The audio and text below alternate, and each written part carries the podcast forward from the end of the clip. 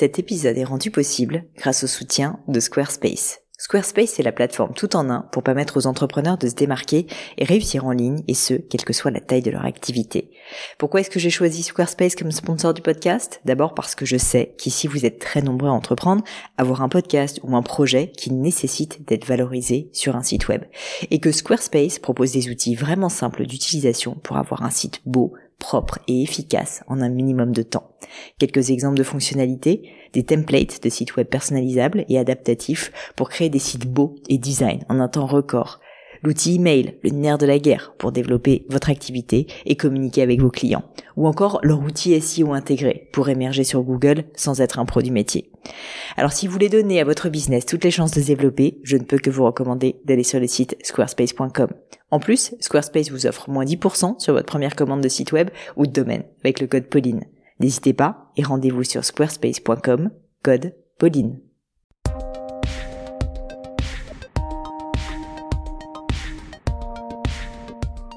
Hello, hello les amis, ici Pauline Legnaud et bienvenue dans un nouvel épisode du Gratin. Le Gratin, c'est un podcast où j'interviewe des personnalités remarquables pour parler de leur réussite et essayer, vous le savez, de décrypter avec elles les clés de leur succès. Durant environ une heure, je déconstruis avec elles leur parcours, leurs principes de vie, leurs grandes décisions, avec pour objectif d'apprendre de ces mentors virtuels pour vous aider à devenir la meilleure version de vous-même.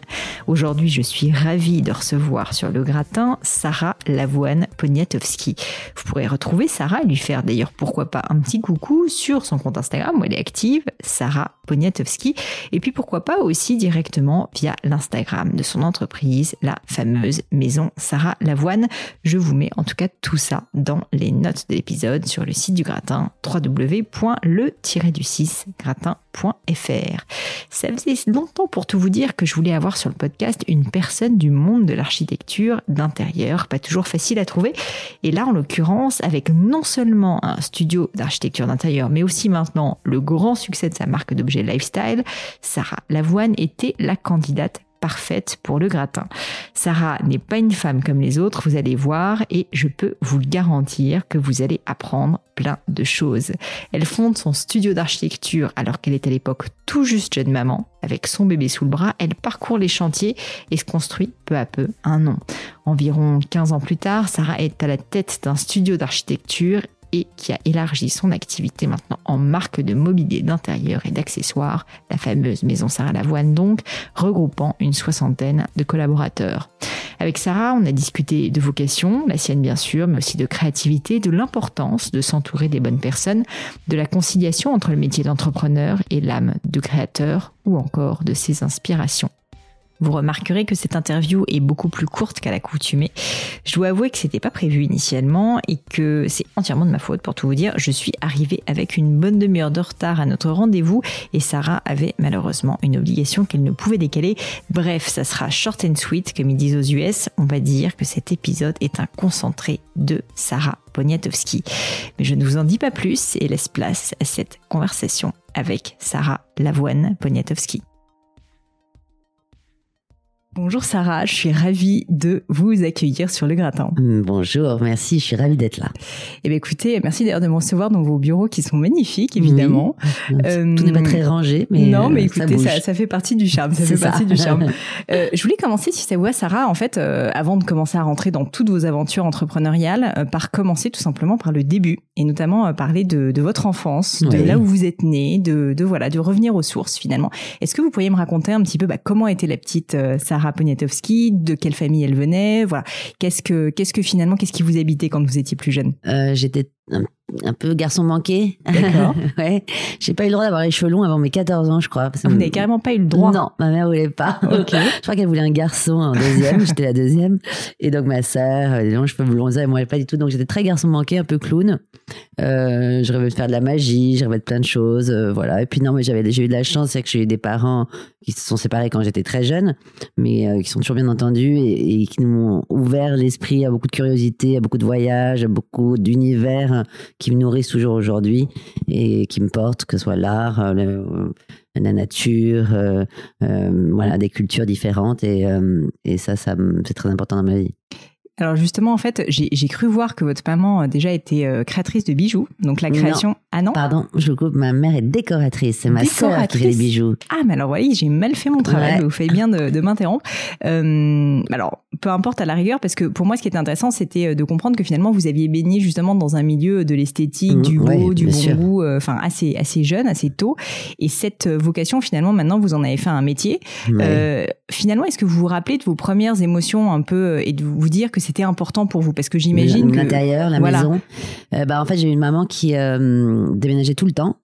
Euh, donc elle refaisait toujours des endroits différents. Donc euh, oui, c'était important. Et euh, je pense qu'elle m'a passé cette névrose-là. Donc j'ai beaucoup, beaucoup déménagé et j'adore ça en fait. Il y a des gens, le déménagement c'est l'angoisse pour plein de monde. Moi au contraire, ça m'excite énormément de refaire des lieux. Donc en fait c'est plutôt ça. Je me suis dit un jour, plutôt que de déménager tout le temps, de refaire tout le temps là, je vais le faire pour les hmm. autres. Et j'ai appris avec elle. Donc vous avez appris avec elle, vous êtes mis, euh, enfin vraiment à travailler avec elle. Ouais, je venais d'avoir ma fille, genre 23-24 ans, et un jour je l'ai appelée, on a voilà, est-ce que je peux venir travailler avec toi pour apprendre euh, ce métier donc initialement, en fait, c'était pas forcément euh, non plus quelque chose que vous aviez en tête quand vous étiez toute petite. Vous n'avez pas, décidé que vous vouliez, vouliez faire quoi quand vous étiez je enfant? Comédienne. Comédienne. ouais. D'accord. Et vous avez commencé à faire théâtre. Après mon bac, je suis partie aux États-Unis, prendre des cours de théâtre à New York, tout ça. Et puis très vite, je me suis rendu compte que bah, c'était pas pour moi. un peu moins sur le devant de la scène, mais euh, mais du coup euh, justement vous vous contribuez à, créer euh, des, objets qui vont pouvoir qui vont pouvoir y être.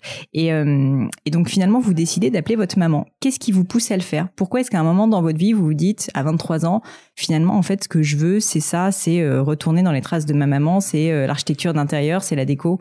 C'est ça qui me plaît. Je sais pas, c'est que j'adorais faire des intérieurs et c'est vrai, comme je disais, je déménageais tout le temps, donc je refaisais, je créais, je changeais, je faisais tourner les meubles. Puis quand il n'y avait plus de meubles à tourner, une fois qu'il avait fait le tour de toutes les pièces, euh, voilà, j'avais besoin de bouger, besoin de changer, besoin de nouveautés, besoin de créer autre chose.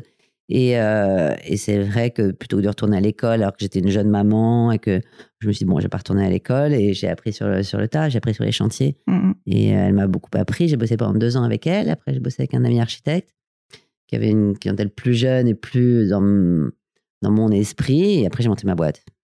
C'est quand même assez fou. Vous le dites comme ça de manière très succincte, mais bon, quand on y pense, vous veniez un peu du secteur, certes, mais quand même, vous aviez pas forcément, euh, enfin voilà, clairement défini que ça allait être ça. Et puis vous changez complètement de vie. On passe de comédienne. Je crois que vous avez vu, vous aviez fait des études en psychologie aussi.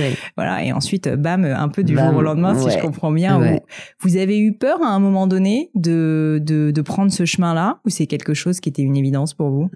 C'était pas forcément une évidence, mais euh, euh, je me suis dit qu'il fallait, fallait y aller, il fallait commencer. Travailler pour les autres, je pense que c'était pas vraiment mon truc.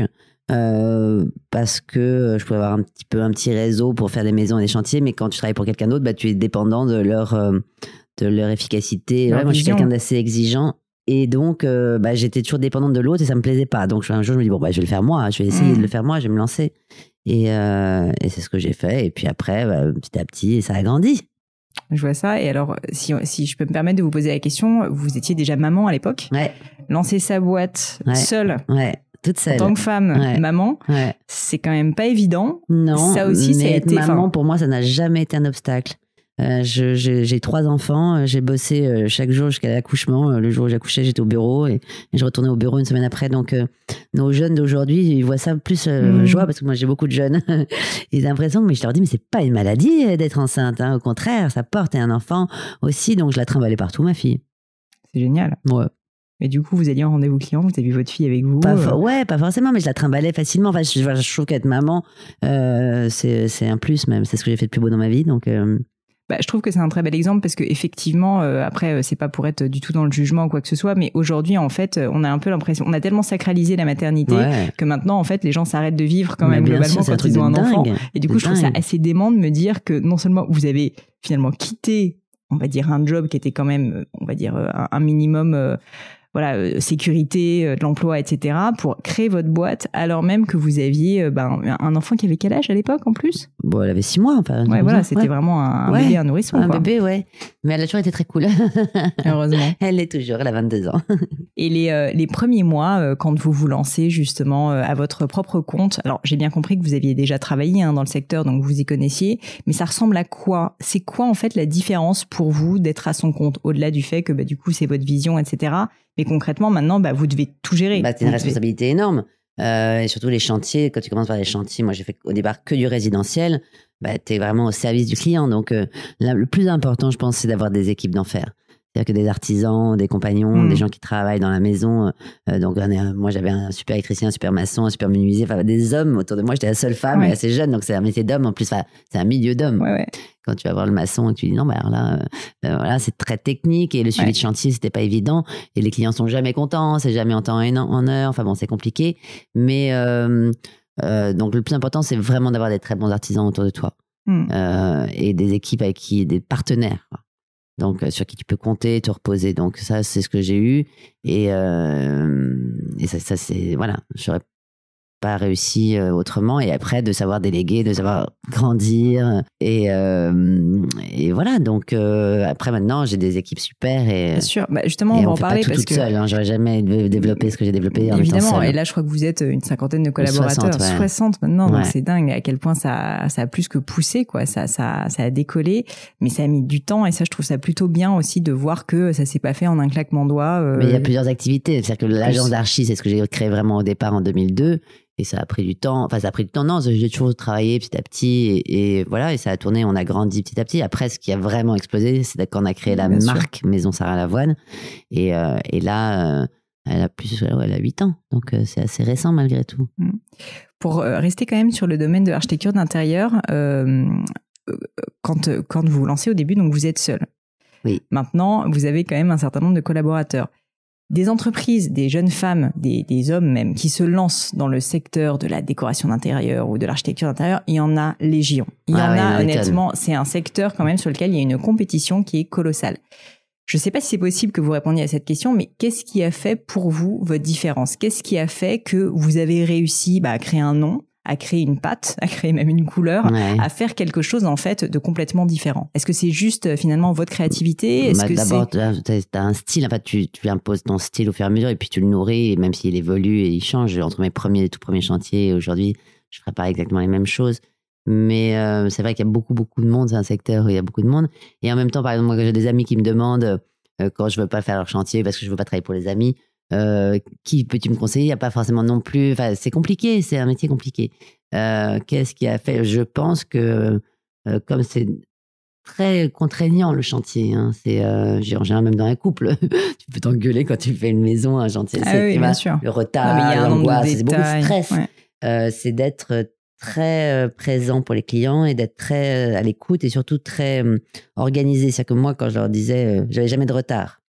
Je supporte pas. Ce qui est euh, rarissime. quoi. Ouais, mais c'est important de tenir ses délais, de tenir ses engagements, de tenir ses prix, euh, de pas partir dans n'importe quoi et de bien faire surtout et d'avoir la qualité.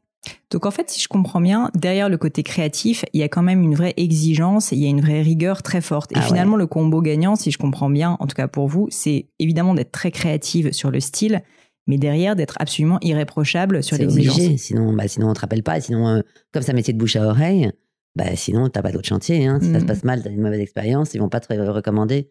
Donc euh, ouais, c'est très important. L'exigence, elle est euh, ultime. Et puis bon, tu construis une maison, hein, c'est pas. Ouais, faut que ça soit solide. Ouais. un petit peu. Si on parle maintenant justement du style, euh, un sujet qui m'intéresse beaucoup, c'est euh, l'inspiration. Ouais. Euh, je suis assez fascinée par ça. Et alors, vous, là, on est dans votre bureau, bah, on voit que de l'inspiration, il y en a partout. Il y a des bouquins. Alors, moi, j'aime bien ce côté justement un peu bordel, mais qui fait que, bah voilà, on sent qu'il y a vraiment une personne derrière. Euh, c'est quoi finalement vos plus grandes inspirations? Qu'est-ce qui, qu'est-ce qui vous fait vibrer? Qu'est-ce qui peut vous donner une idée? Un coucher de soleil m'inspire énormément. Je ne m'en lasse jamais. J'adore ça. J'ai besoin de cette lumière. J'ai besoin de la lumière naturelle.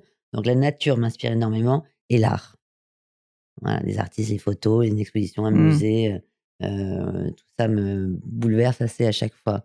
Mais voilà, je crois qu'il n'y a jamais un ciel pareil ou qu'on soit un beaucoup de soleil à Paris ou dans le sud ou en Asie. Enfin, ça, euh, je, ça, je me perds dedans. En fait. Hmm. J'adore. Je m'évade complètement et après, ça donne. Mais bon, tout peut être inspiration. Bien hein. sûr, bien sûr. Mais justement, ce que je trouve pas facile, c'est que tout peut être inspiration et en même temps, quand on doit créer, bah, parfois on est obligé de, de, de, de trouver l'inspiration, quoi. Et oui, donc, bien sûr, euh, mais et donc, après, on se donne des thèmes. Bah, maintenant, on est plus structuré, on est moins Mm, libre. bien Enfin, on sûr. doit sortir des collections à tel jour, telle date. Enfin, c'est plus compliqué qu'avant. Il y a un peu moins de liberté, mais malgré tout, je me souviens, un jour, ma grand-mère avait une paire de boucles d'oreilles euh, vraiment toc. euh, Enfin, voilà. Et oh, elle est trop belle. Et ai- on voulait en faire une table. Enfin, tu vois, tout peut être vraiment inspirant. euh, faut pas se limiter du tout. Ouais, c'est ça. Faut pas se limiter. Vous avez euh, besoin, vous, pour, euh, je sais pas, quand vous sortez une collection, alors plutôt dans le cadre de Maison Sarah Lavoine, vous avez besoin de trouver un temps euh, un peu plus lent, un temps pour vous, pour l'inspiration, ou au contraire, bah, c'est ce que vous disiez, vous butinez en permanence au quotidien. Vous êtes plutôt quel style, on va dire, de... Un mélange des deux. En fait, euh, si j'étais toute la journée au bureau, je, je pourrais pas non plus. Donc j'ai besoin de m'évader du bureau et d'aller marcher, d'aller regarder les toits de Paris ou d'aller Mhm. regarder une expo ou un jardin ou une balade. Euh, je, voilà, je- mais il y a toujours, je ne m'arrête jamais, même quand je pars en vacances. Je suis incapable d'aller, dans- par exemple, je connais pas les Maldives, aller sur une plage où il y a rien à faire, c'est pas mon truc. Donc je préfère aller à Bali ou au Maroc où il y a Ouais. des tonnes d'artisans qui travaillent, euh, qui ont un savoir-faire extraordinaire. Mm. Et, et là, voilà, et je travaille tout le temps. En fait, ça, ça, j'adore ça. Je, c'est, c'est pas, c'est une passion, donc c'est, c'est pas, euh, euh, voilà, c'est, c'est vraiment une passion. Oui, vous le ressentez pas du tout comme un travail, quoi, si Pas je du comprends tout. bien. Pas si après, évidemment, euh, il y a des Voilà, mais, je veux dire, pour la partie mais pour la inspiration. partie créative, euh, Et comment vous euh, vous avez alors je suis désolée, hein, je vais rentrer dans les détails qui vont peut-être ennuyer les gens, mais moi ça m'intéresse sur l'aspect vraiment pratico-pratique. Je trouve ça toujours très difficile en fait euh, quand on est euh, dans la rue, euh, tout d'un coup se dire ah mais attends, j'adore ce là, je sais pas, il y y a même un tag sur le mur, j'ai envie de Mhm. le prendre en photo ou un truc comme ça. Comment est-ce que vous arrivez finalement à, à- à garder finalement toutes ces inspirations? Parce que si jamais vous en avez tout le temps au quotidien, c'est quoi? C'est vous êtes plutôt calepin, vous êtes plutôt euh, téléphone aujourd'hui, vous non, avez plutôt, malheureusement, j'adorais, j'ai très longtemps gardé mon calepin et mon, j'avais un, un cahier que j'adorais et tout ça, mais là, non, c'est fini, c'est téléphone, maintenant malheureusement. c'est téléphone et tout est dans ouais, le téléphone. Ouais, ouais. Bon, Voilà. Euh, je sais pas si c'est mal. Hein. Y a- Ah il y a non, pas bah, de toute de- façon, c'est, c'est pratique, hein, une photo, machin, tu pourrais, enfin, ouais. C'est sûr. Très bien. Mais le téléphone ou la photo, enfin, on est dans un monde quand même très instantané et des contenus non-stop. Euh, nous, ce qu'on nos créations, on les, on les, elles sont plutôt dans une démarche euh, pérenne, à long terme. Euh, on n'est pas dans cette démarche de fast fashion du tout. Hmm, complètement. Bah, justement, le- une question qui m'intéresse aussi, c'est le lien entre l'entrepreneuriat et la création. Et euh, donc, bah, finalement, vous êtes euh, créatrice, mais vous êtes aussi euh, à la tête maintenant d'une Mm. boîte de bah, voilà 60 personnes. Donc, c'est euh, c'est énorme. Et souvent, en fait, les profils créatifs ont peur de devenir entrepreneurs. Je sais pas si vous, ça a été votre cas, mais c'est assez difficile, je trouve, ce shift entre le moment où on se dit, bah, je peux créer quelque chose de mes mains, je peux, moi, organiser le chantier, je peux aller trouver ces artisans, etc. Mais par contre, quand il faut commencer à déléguer, quand il faut commencer à construire, bah, finalement, c'est un peu un autre métier. Et très souvent, c'est pas apprécié des créatifs euh, qui veulent faire les choses eux-mêmes. Ouais. Euh, Est-ce que vous, euh, ça a été euh, à un moment donné euh, une difficulté ou une crainte, peut-être, ce, ce passage euh, de, du statut, on va dire, d'indépendant à vraiment la, la création d'une marque? Alors, euh, je dois dire qu'il y a des rencontres dans la vie euh, qui sont importantes, des rencontres humaines. Et euh, Édouard Renevier, qui a passé une tête et qui a fait oups, qui a sorti, qui est mon directeur général, on est un vrai binôme. J'aurais jamais développé sans lui. Hmm. C'est-à-dire qu'il s'intéresse autant à la création que toute la structure de la boîte et vice versa. On, on- bon, il est plus sur la structure et moi plus sur la création, mais on échange euh, euh, Ouais. non-stop et donc ça nous donne une vraie force. J'aurais jamais, je- franchement, hein, j'aurais jamais développé seul. Et ça, vous l'avez rencontré euh, tôt dans votre histoire le... non, ça fait sept ans qu'il est là. Ça fait sept ans Ouais. qu'il est là. Donc Mais quand vraiment, même, vous êtes depuis l'expansion, euh, grâce à lui, voilà, on a vraiment développé euh, la boîte. Mais ça, c'est hyper important, je pense, parce qu'il y a beaucoup de gens qui se disent qu'ils doivent tout faire seuls et qui se disent, je Ah dois bah, juste avoir euh, un employé, enfin un peu comme des larbins finalement Bah qui non, sont là. C'est pas possible parce ça que, marche pas. parce que plusieurs cerveaux, on est plus fort et puis on se nourrit quand t'es down, quand t'es up et, et on, on échange toute la journée. Et pareil pour le studio, pour l'archi, j'ai Florent qui travaille avec moi depuis 15 ans. Lui, il est là depuis vraiment le début quasiment. Et euh, il me connaît par cœur. Donc, euh, je peux leur laisser les clés de la maison et j'ai aucune angoisse. Et, euh, et puis, un, un mot, un geste, mais on n'a même pas besoin de se parler pour se comprendre. Et ça, c'est très important de savoir déléguer parce que tu peux pas monter une, entreprise et, en revanche, il faut garder les pieds sur terre. Et moi, il n'y a pas un truc qui sort d'un produit ou un chantier qui sort de la maison sans que j'ai validé ou que j'ai vu. Donc, Hmm. euh, quand même. Vous avez quand même pas eu un moment, un petit moment de, euh, comment dire, un moment où on se dit, euh, je suis en train de lâcher le contrôle. Euh, quand on est créateur, souvent c'est un peu le cas, et notamment quand on commence à déléguer, c'est assez dur. Moi, je sais, j'ai une boîte aussi, et, ça, ça a été très dur en fait ce moment-là. Mais Ah oui. maintenant, euh, je l'ai fait. Euh, non, si parfois, quand on se dit avec Zord, mais, mais on connaît pas ce produit, ou on connaît pas ce machin, et là on se dit, oh là là, ça va pas du tout. Donc, on, on a vraiment restructuré tout pour que, là, on sort par exemple de deux heures de réunion de collection, où on valide ensemble tous les produits. Enfin, euh, il faut garder, euh, oui, on faut rester maître quand même de choses, mais en, en faisant confiance et en déléguant et en nourrissant les autres. Moi, je donne toujours l'impulse, je sais pas comment dit, le, ouais. ouais. Enfin, le- des points de départ d'une collection. Et puis après, euh, tous mes jeunes euh, créateurs et designers, ils bossent, ils font un travail formidable. Ouais, ils vont réussir à se l'approprier, Ouais. à en faire quelque Ouais. chose. Comment est-ce que vous avez rencontré votre associé? Euh, il est venu un jour casser un verre dans ma boutique. Il est venu casser un verre dans votre Il est boutique. très maladroit. Ah, Qu'est-ce qui s'est passé? Racontez-moi ça. Non, mais je sais pas, on s'est rencontrés et euh, voilà. Et moi, c'était vraiment au moment où je cherchais quelqu'un pour m'épauler parce que euh, je me disais que je n'allais pas pouvoir continuer justement à tout gérer seul. Et puis voilà, le, il y a pas, la vie est bien faite. Et donc, il est venu. Après, on s'est reparlé. Il est venu. Après, il a renversé un verre d'eau sur toutes mes factures, sur mon bureau. Êtes dit quelqu'un d'adroit. il est très, très adroit. Il était gaucher. Et je lui ai proposé le, le poste. Hmm. Euh, non, mais c'est intéressant parce qu'il y a beaucoup de personnes qui se Et on demandent grandit justement ensemble. On apprend plein de choses ensemble. Hmm. Mais vraiment. euh, Il avait pas de, il, a- il avait déjà une expérience de ce type ou pas non, du tout? pas du tout. Donc vous avez vraiment venait de la pub, complètement euh, appris. des ouais. médias. euh, ouais, ouais, on, on grandit ensemble. C'est hyper intéressant. Un autre sujet qui m'intéresse, c'est le fait que vous ayez plusieurs activités en même temps, Mhm. parce qu'on l'a dit un peu en filigrane, bah finalement vous avez Maison Sarah Lavoine, Ouais. donc qui est une marque où vous sortez des collections, Ouais. euh, notamment, euh, alors maintenant dans plein de domaines, hein, j'allais dire Ouais, de on a déco, prêt-à-porter mais maintenant aussi. prêt-à-porter, Ouais, voilà. qui marche super bien. Ben, je- j'en suis j'en Non, non, mais c'est pareil, hein, il n'y a pas vocation à devenir une, une marque de prêt-à-porter de mode. C'est une vraie marque de lifestyle et d'art global. Et euh, les collections de prêt-à-porter sont très courtes. Enfin, ce sont des pièces euh, assez intemporelles, Oui. bien fabriquées, euh, de qualité, et faites en Europe. Et l'idée, c'est que bah, finalement, on s'habille toujours un peu. C'est les, mes essentiels. Voilà. Mais vous avez cette activité en parallèle donc de- du cabinet d'architecture Ouais. d'intérieur, du studio. Le fait d'avoir ces deux activités, j'ai compris que c'était arrivé un petit peu naturellement parce que c'est vous, c'est votre personnalité, mais, mais c'est quand même quelque chose qui est assez rare finalement d'avoir quand même vraiment deux boîtes en parallèle, même Ouais. si ça se recoupe. Oui, mais quand elles se nourrissent l'une l'autre. Si on dessine, euh, quand on fait l'hôtel, euh, le Rock, euh, le 5 étoiles qui est pas très loin d'ici à Paris, et qu'on dessine tout le mobilier pour l'hôtel, euh, des luminaires, des lampes, des chevets, des, des lits, voilà. Après, nous, on, les, on les reprend et on les travaille différemment pour pouvoir les mettre en collection. Hmm. Donc, en fait, ça se nourrit vachement. Et maintenant, vice-versa, on passe de l'espace à l'objet, de l'objet à l'espace, en fait. Et donc, ça, c'est super intéressant.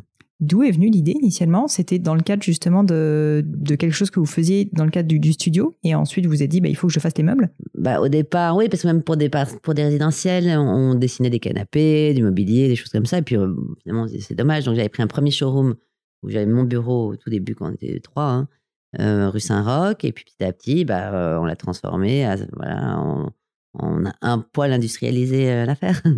Non mais c'est euh, c'est super et maintenant je crois qu'il y a euh, on a 10 magasins, Ouais, c'est 120 ça. points de vente dans le monde. c'est Enfin, c'est devenu enfin c'est devenu une vraie marque. ouais, c'est devenu une vraie marque. Exactement. C'est vraiment chouette. Je suis, je suis très contente de. Comment c'est un vrai travail d'équipe. Hein. Bah ça j'imagine, ouais. Justement parce que mine de rien vous êtes sur les deux de votre Mm. côté si je me trompe pas. Et donc comment est-ce que vous arrivez à répartir votre temps? Est-ce que vous l'avez formalisé? Est-ce que les deux se recoupent tellement que finalement vous bossez un peu, euh, voilà, vous papillonnez entre les deux?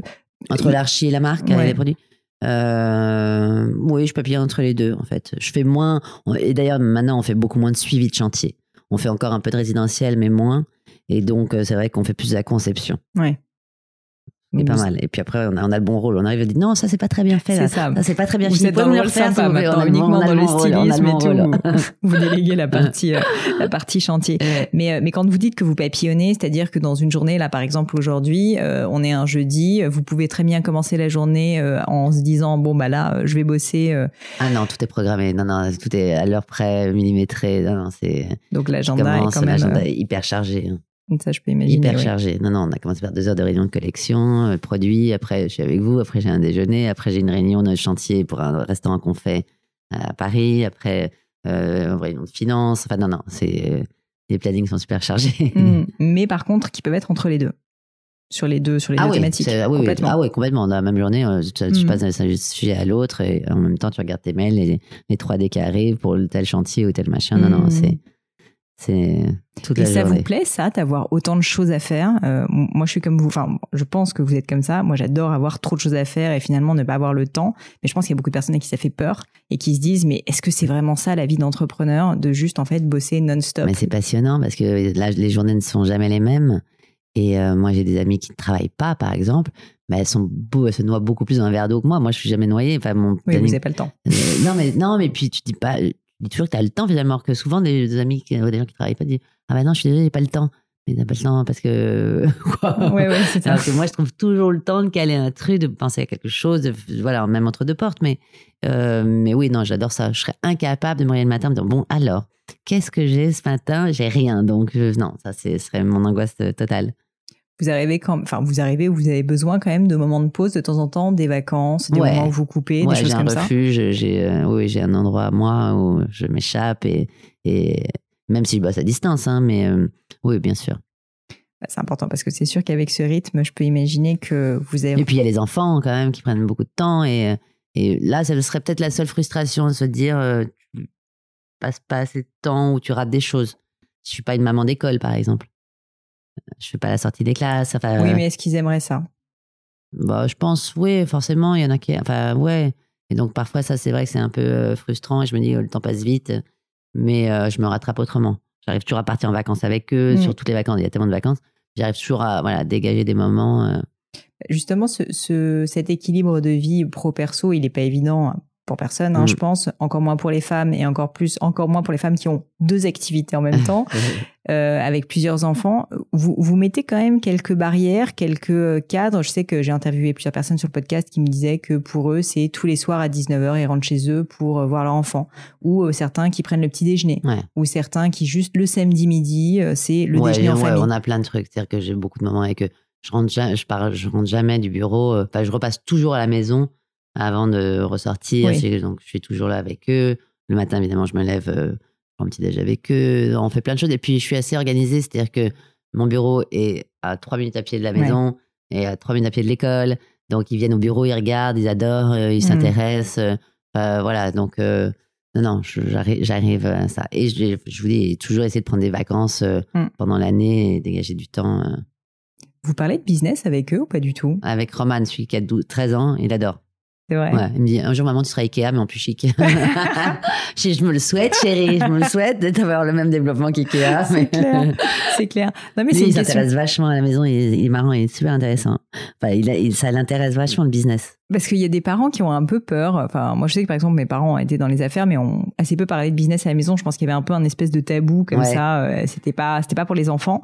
Et en fait, je trouve ça dommage parce que finalement, du coup, ça crée une barrière et on se dit que le travail c'est un truc horrible, alors que en fait, ça peut être génial et qu'on Bah, peut. Enfin, vous avez l'air assez passionné. Ouais. Donc, je trouvais que c'était intéressant de savoir si vous, euh, c'est Milo, euh, il, a, il va avoir 10 ans, lui, il s'y intéresse un peu moins. Et ma fille Yasmine, elle a 22, elle veut être comédienne, donc elle est moins dans, dans le business. Mais Roman, c'est marrant, on a des vraies discussions. Il dit Non, ça, c'est pas très maison Sarah Lavoine, ça machin. Il donne des idées, il appelle Edouard pour lui dire Tu vous devrez faire ça. Non, mais j'adorerais qu'il reprenne la boîte. Je pense qu'il serait capable de reprendre la boîte. Il, il aime ça, tu sens qu'il a ça en lui, quoi.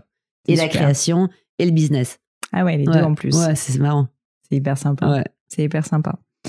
Euh, si on revient maintenant au développement, donc on a, on a parlé un peu, on est parti dans tous les sens, mais c'est comme ça avec le podcast. Aujourd'hui, donc l'activité s'est vraiment développée sur les deux secteurs, mais j'ai quand même vraiment l'impression que la marque Sarah Lavoine, c'est quelque chose qui a pris une ampleur presque, presque, sincèrement, euh, que vous n'anticipiez pas. Je suis d'accord, ouais. Euh, Est-ce que là aussi, euh, vous pourriez euh, bah, revenir peut-être sur les étapes du développement et quels ont été pour vous les quelques grands facteurs clés de succès? Euh, Parce qu'une fois de plus, hein, quand même, des, des marques de déco entre guillemets. Alors même si j'ai compris que le concept était vraiment entre, euh, en, enfin en fait du lifestyle quoi, tout simplement. Mais au-delà du style, euh, qu'est-ce qui pour vous a fait vraiment la différence au sein de toutes ces marques qui essayent de se lancer et qui galèrent? Parce que je pense qu'on offre un produit qui est euh, sincère, qui est euh, juste. On part pas dans le- des prix de. Bien sûr, on est dans du haut de gamme, hein, mais on Bien reste sûr. c'est d'être dans du haut de gamme, accessible, de bien faire, de la qualité, un produit éthique au plus- le plus possible, assez métissé, intemporel, et que finalement les gens s'y retrouvent et, et adhèrent. C'est-à-dire que t'es pas obligé de. Moi, je suis anti-total look, mais donc euh, tu peux te faire plaisir en t'offrant euh, une lampe, une bougie, un vase Mm. ou, une- ou des assiettes. Enfin, vraiment, tu. euh, Il y, a, y a plein de choses. T'es pas obligé d'aller dépenser des fortunes et t'acheter euh, trois canapés. Voilà. Donc, l'idée, c'était vraiment de développer de plus en plus les accessoires. Là, on va faire de la maroquinerie. Euh, là, on vient de lancer un savon, une crème. Enfin, voilà. Et de pouvoir rentrer là et de voir un univers euh, qui t'inspire et qui te fait du bien. Mm. L'idée, c'est quand même, même mon métier au départ, c'est moi, quand on me dit euh, merci, euh, je me sens tellement bien quand je rentre chez moi, mais c'est un cadeau en fait, c'est-à-dire C'est qu'on a réussi le chantier. Et, voilà, et c'est être heureux dans son cocon, dans sa maison, c'est important, et surtout en ces temps compliqués. C'est voilà important quand on rentre chez soi de se sentir bien. Mm. Et c'est un peu notre, euh, bah, c'est le but de, de notre vie, et de notre boulot. Et ça, cette vision qui paraît très claire, vous l'aviez dès le début ou elle s'est construite avec le temps? C'est-à-dire que quand vous avez lancé le concept de la maison Sarah Lavoine, j'ai compris, donc c'était euh, majoritairement euh, autour du mobilier au début, Mm. mais est-ce que assez tôt dans votre tête ça s'est structuré Vous avez dit non mais en fait on peut en faire vraiment. Mais je une- pense qu'on a un boulevard encore. C'est-à-dire qu'il n'y a pas tant de marques que ça. hein. Il y en a des très belles. Mais entre Maison du Monde et enfin entre du. Oui, y a- y a- Voilà. Et euh, des Oui, choses plus le- sur- intouchables. euh, C'est vrai que sur le on n'est pas très de gamme, nombreux. mais mm, Et euh, il nous reste plein, plein de choses à développer. Donc c'est ça qui est aussi amusant. mm. et les projets là pour les pour les prochains mois ou les Là, on est en train de faire un, finir un hôtel à Biarritz, on fait un hôtel sur l'île Seguin, on fait un très beau programme immobilier à Saint-Ouen, euh, euh, le village des Rosiers. On fait un château dans le Bordelais. Là, on va ouvrir au Bon Marché. Enfin, on fait plein de trucs euh, différents. euh, et euh, voilà. Écoutez, ça, ça fait chaud au cœur, en tout cas, de voir à quel point ça se développe. Et euh, un, un aspect que je trouve particulièrement intéressant, c'est l'international. Le fait que vous ne soyez pas justement uniquement français. Ouais. Vous avez mis combien de temps avant de commencer à vous développer à C'est pas l'international facile l'international. D'abord, on voulait pas nous y aller trop vite parce que euh, tu te brûles vite les ailes et après, euh, au revoir, merci. Mm, mm. Donc, on voulait être très solide et fort dans notre propre pays d'abord, avant d'y aller. Donc, on- maintenant, on a un showroom à New York. Euh, et, euh, et puis, après, on a des revendeurs dans le monde. Mais l'international, c'est pas si simple. Non, bien sûr. Euh, et puis, euh, là, en ce moment, j'ai moins envie de sauter dans l'avion toutes les deux secondes. Je peux comprendre. Je peux comprendre. Mais aujourd'hui, vous avez showroom à New York. Il y a quand même pas mal de vos distributeurs Ouais, à aussi qui sont bien un peu sûr. partout. Ouais, ouais. Et donc ça, ce choix, ce choix, vous l'avez fait. Je trouve ça très intéressant, justement, de manière assez euh, précautionneuse, quoi. Oui, qu'on n'a pas manière. ouvert des boutiques, euh, de toute façon, il faudrait. À tour de bras. euh, à tour de bras. Euh, on a quand même évidemment regardé Londres, mais d'un coup, tu te dis, bon, bah, il y a le Brexit, donc Mm. on va attendre de voir ce qui se passe. Donc, on cherche plutôt des revendeurs et des bons partenaires, plutôt qu'à- d'aller nous trop vite, trop fort. et, et voilà, il faut être costaud. Hein. Bien sûr. Et vous disiez justement que c'est pas facile, euh, sans euh, révéler des secrets euh, interdits. Euh, c'est ce que j'entends beaucoup et euh, je vous dis moi aussi j'ai une, une autre activité en parallèle du podcast qui est que j'ai une marque de joaillerie Ah ouais? qu'on a lancée à l'international qui s'appelle Gemio. Ouais. On a lancé à l'international, qu'on a ensuite, euh, ben, on a rebroussé chemin au bout d'un an parce qu'on s'est rendu compte qu'effectivement, s'il fallait le faire, il fallait le faire des- réellement. Il faut des moyens colossaux. énormément euh, de moyens, y investir aussi beaucoup de temps, mettre des équipes sur place. Enfin voilà, on, on s'est rendu compte partout, que hein. on peut pas être partout. Et donc vous, vous le faites et vous le faites plutôt bien.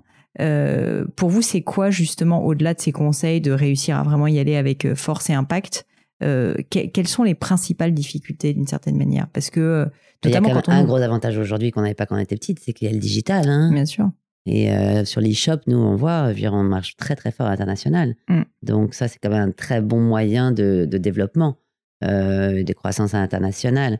Euh, après, on va mettre, nous, on va mettre là, enfin, on revoit un peu la façon le business model pour, euh, pour plus développer le digital et moins les points de vente retail. Et moi, l'idée, c'est pas d'ouvrir une boutique à chaque coin de rue. Hmm. Donc, euh, on cherche toujours une expérience différente. C'est-à-dire que le lieu doit avoir une âme. On- à Place de Victoire, on a un resto. À Bordeaux, on a un, Mhm. coiffeur. Euh, on crée des lieux, des expériences. C'est pas d'ouvrir à chaque coin de rue euh, des boutiques lambda. Donc, mais après l'international, c'est vrai que moi, j'adorerais. hein. Moi, j'ai une boutique à Milan, à Tokyo, machin, clair. évidemment. Ça m'excite plus que d'ouvrir, euh, je, je sais pas quelle petite ville. Mais, Ouais. mais euh, faut y aller doucement. Il faut des bons partenaires. On peut pas y aller Mm. seul. Ouais, c'est ça. Faut se faire accompagner. Surtout aux. États-Unis, hein, je crois qu'il y aller seul, euh, c'est chaud. Il paraît que c'est très très dur. Ouais. ouais. Il paraît que c'est très dur parce que notamment les Américains, euh, malgré euh, beaucoup Ah bah d'avantages, sont pas faciles en affaires Pas du tout. et que les Donc, employés euh, aussi, c'est pas facile non. apparemment. Le donc, cette voie par le digital, elle, elle est très forte et très puissante. Et donc, euh, il faut, euh, faut c'est la vers, vers ça. Très bien. Euh, comme malheureusement, je suis arrivée très en retard à notre rendez-vous, je vais devoir vous quitter dans pas très longtemps. Je sais que vous avez un déjeuner, mais ce que je vous propose, c'est de terminer par les questions que je pose toujours à la fin, Ok. qui sont mon petit crible, euh, qui sont des questions euh, un petit peu personnelles, vous allez voir. Euh, la première, c'est est-ce que vous avez déjà vécu un moment vraiment difficile ou un moment d'échec dont vous pourriez me parler, et surtout les enseignements que vous en avez retirés? J'oublie les mauvaises choses. Donc, non. Vous avez bien raison. Voilà. Sinon, non, non, je rumine pas du tout les mauvaises choses. Donc, vraiment, j'ai cette faculté d'oublier les trucs qui me font du mal. Très bien. Euh, Est-ce que vous avez une maxime, une citation, des mots de sagesse qui vous parlent particulièrement, qui vous plaisent euh, et que vous pourriez nous partager? J'en ai plein, j'en ai pas une en particulier, mais je dis toujours qu'il faut oser, il faut voilà, on peut se tromper, euh, mais on apprend de ses erreurs, donc on est encore plus fort. Euh, c'est pas un échec, c'est euh, rebondir mieux et différemment. C'est aussi euh, penser très positif, un vrai travail là-dessus. J'ai fait un vrai travail sur la pensée positive et la visualisation et, et euh, tout ça. Donc, euh, pour restructurer un petit peu son cerveau et le Ça, reprogrammer et se faire confiance. Quoi. Hmm. Au niveau des livres, euh, est-ce que alors je vois qu'ici il y en a beaucoup, mais euh, justement je trouve ça génial parce que ça va sans changer des livres habituels qu'on me dit sur le podcast, je pense, euh, qui sont souvent des livres très euh, un peu business, etc. Et puis alors là, je vois beaucoup de livres d'art. Est-ce qu'il y a euh, des livres euh, qui vous ont particulièrement marqué et que vous recommandez autour de vous? Un livre peut-être qui vous a le plus inspiré En tant que chef d'entreprise, en tant qu'entrepreneuse, en Peu tant importe, sincèrement, ça peut être en tant que femme, en tant que d'entrepreneuse, en tant Alors, que il y a la ferme créatrice. africaine de Karen Blixen. je suis fan absolue de Karen Blixen. Je trouve cette femme euh, dans les années euh, 30 quand même d'un courage et d'une force inouïe dans un pays que j'adore, qu'est le Kenya. Donc ça, ça m'a, c'est vraiment un livre qui m'a marqué. Et là, dernièrement, j'ai lu euh, euh, le bouquin, la biographie de Phil Knight, enfin l'autobiographie Ah oui. de Phil Knight, L'art de vaincre. Oui, Et il paraît que franchement, Je l'ai pas lu, mais il paraît que le c'est un roman policier, quoi. C'est dingue. Le mec, il a fait Nike. Et le nombre de revers qui se prend, le truc, il s'accroche, il construit cette marque extraordinaire Ouais. quand même de Nike. Ouais. Et le bouquin qu'il a écrit pour ses enfants et ses petits-enfants pour qu'ils savent ce qu'il a vécu est absolument génial. Oui, il paraît. Tout le monde me dit que c'est vraiment. J'ai euh, adoré, adoré. dément. Mm. Ouais. Donc, euh, l'art de la victoire, hein, c'est ça L'art de crois. vaincre. L'art de vaincre de Phil Knight. Parfait. Très bien. Une dernière, euh, une dernière question. Si vous aviez quelque chose à refaire, que feriez-vous différemment?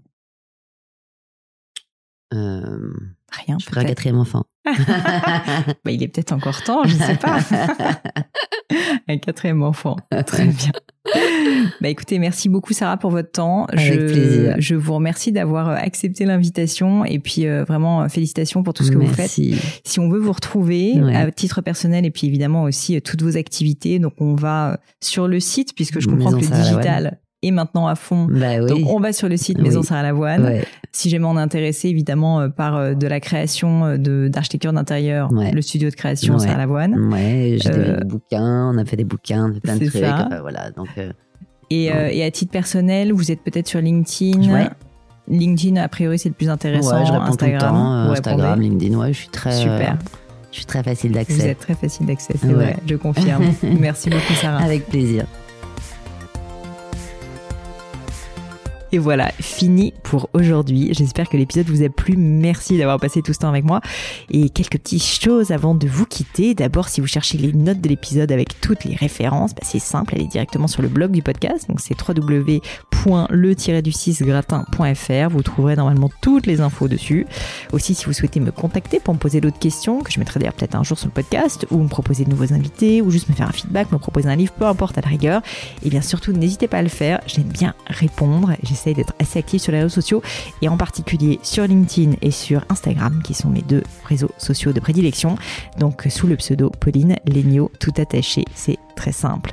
Dernière chose, un truc qui compte énormément pour moi, et je sais que c'est pénible à faire, mais vraiment ça compte, c'est si vous me laissez une note 5 étoiles ou que vous parlez du podcast autour de vous ou que vous mettez un avis. Et la note 5 étoiles, c'est en particulier sur Apple Podcast, sur iTunes. Pourquoi? Bah, Parce que c'est là qu'il y a plus d'écoute et avoir des notes en fait permet de donner plus de visibilité au podcast. Donc vraiment, vraiment n'hésitez pas. Et si on est si nombreux aujourd'hui à écouter le gratin, euh, à faire partie de cette communauté, bah, c'est grâce à vous et justement à toutes ces C'est plus de 3000, 4000 personnes qui ont à chaque fois pris le temps de mettre des notes. Donc ça m'aide beaucoup et merci à eux. Comme à chaque fois, vraiment un grand, grand merci de m'avoir écouté jusqu'ici. J'espère que l'épisode vous a plu et je vous dis à très bientôt.